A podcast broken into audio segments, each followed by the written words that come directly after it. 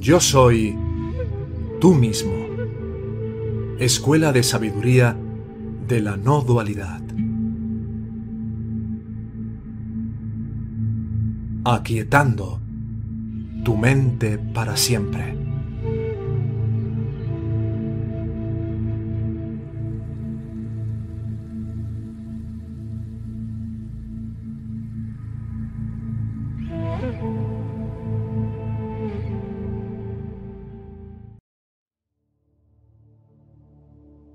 El gozo perfecto por Tse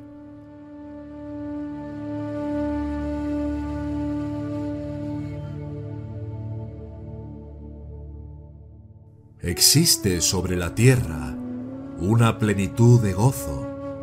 ¿O acaso no existe tal cosa?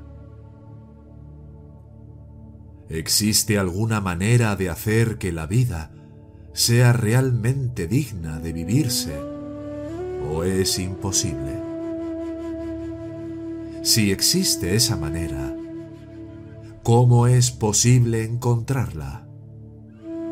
¿Qué debemos intentar hacer? ¿Qué debemos intentar evitar?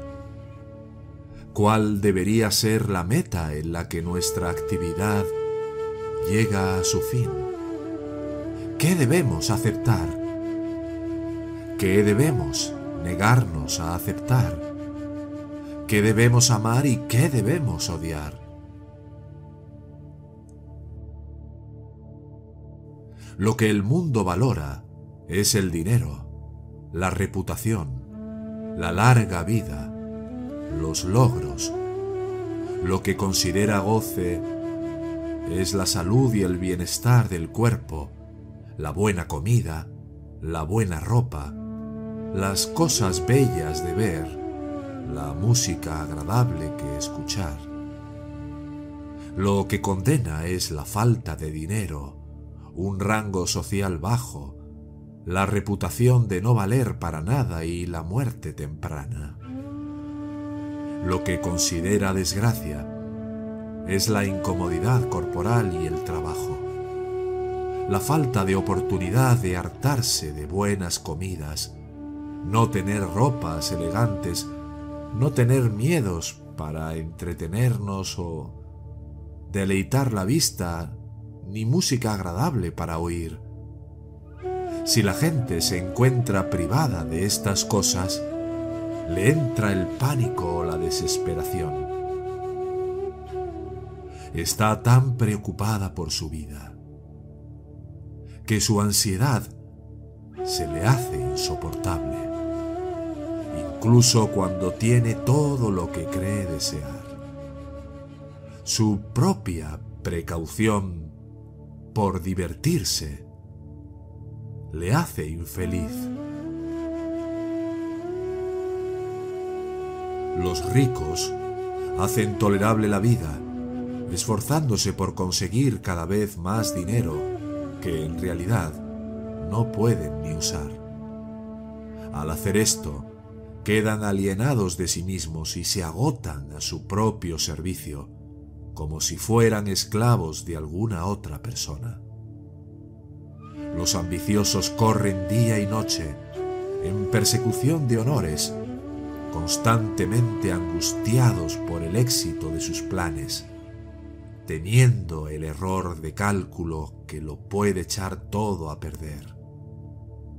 Así, están alienados de sí mismos, agotando su vida real al servicio de una sombra creada por su insaciable esperanza. El nacimiento de un hombre es el nacimiento de su dolor. Cuanto más tiempo vive, más estúpido se vuelve, porque su ansiedad por evitar la inevitable muerte se hace cada vez más aguda. ¡Qué amargura! Vive para algo que está siempre fuera de su alcance. Su sed de supervivencia en el futuro lo hace incapaz de vivir en el presente. ¿Y qué hay de los líderes y los eruditos que tanto se sacrifican?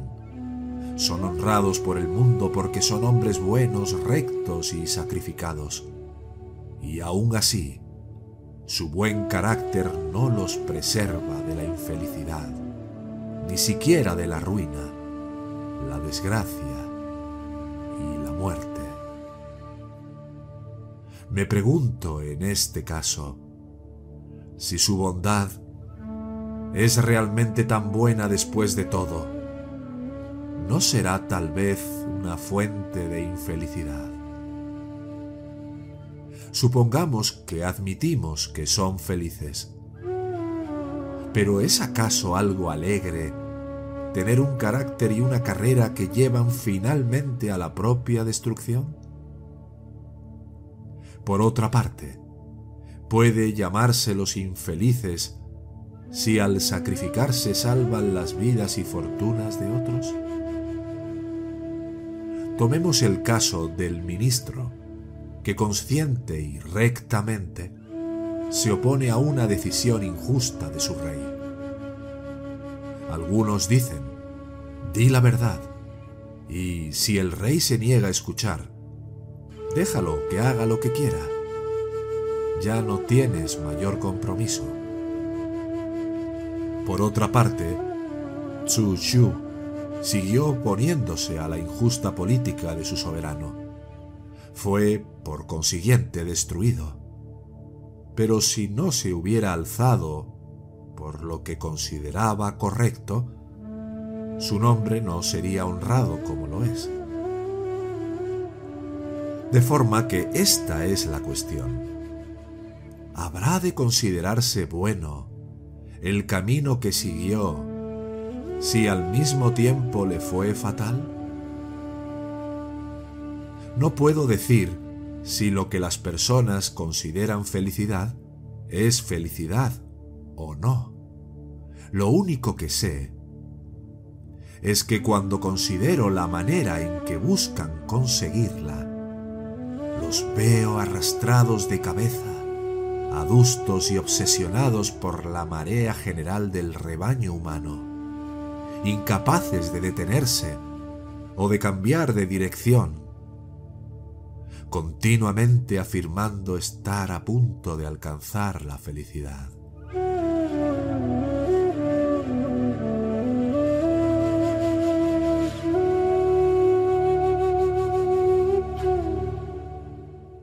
Por lo que a mí respecta, no puede aceptar sus parámetros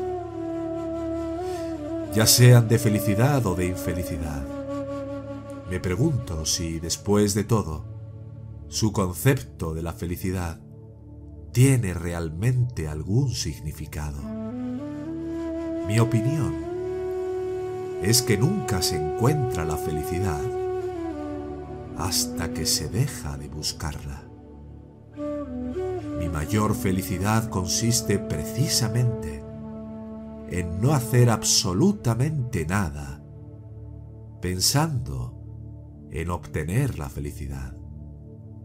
Y este, según el criterio de la mayor parte de la gente, es el peor de todos los caminos posibles.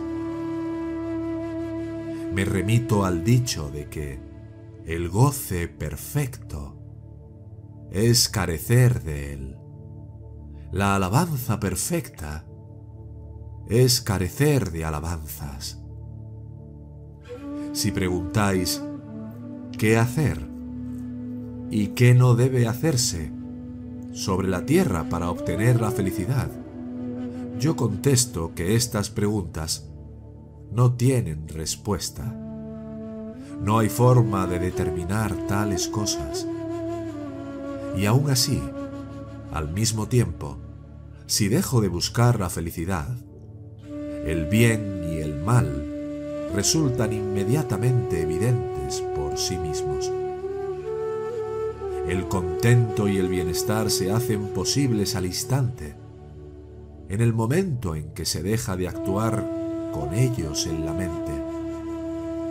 Y si se practica el no hacer, Wu Wei, se consigue tanto la felicidad como el bienestar. He aquí como resumo todo esto. El cielo no hace nada. Su no hacer es su serenidad. La tierra no hace nada. Su no hacer es su reposo. De la unión de estos dos no haceres proceden todos los actos, se componen todas las cosas. Cuán vasto, qué invisible este llegar a ser. Todas las cosas vienen a ninguna parte. Cuán vasto y qué invisible, no hay forma de explicarlo. Todos los seres en su perfección nacen del no hacer. Es por esto, por lo que se dice, el cielo y la tierra no hacen nada, y aún así no hay nada que no hagan. ¿Dónde estará el hombre capaz de alcanzar este no hacer?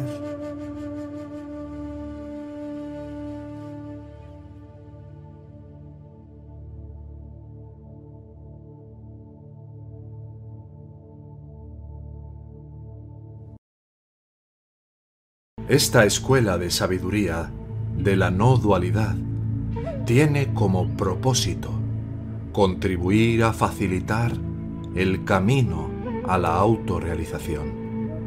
Si tuvieras un sincero interés de llegar a aplicar estas enseñanzas en tu vida cotidiana para trascender el sufrimiento que impone el falso ego, puedes contactarnos en la siguiente dirección de correo electrónico. Hola arroba yo soy tú mismo punto com.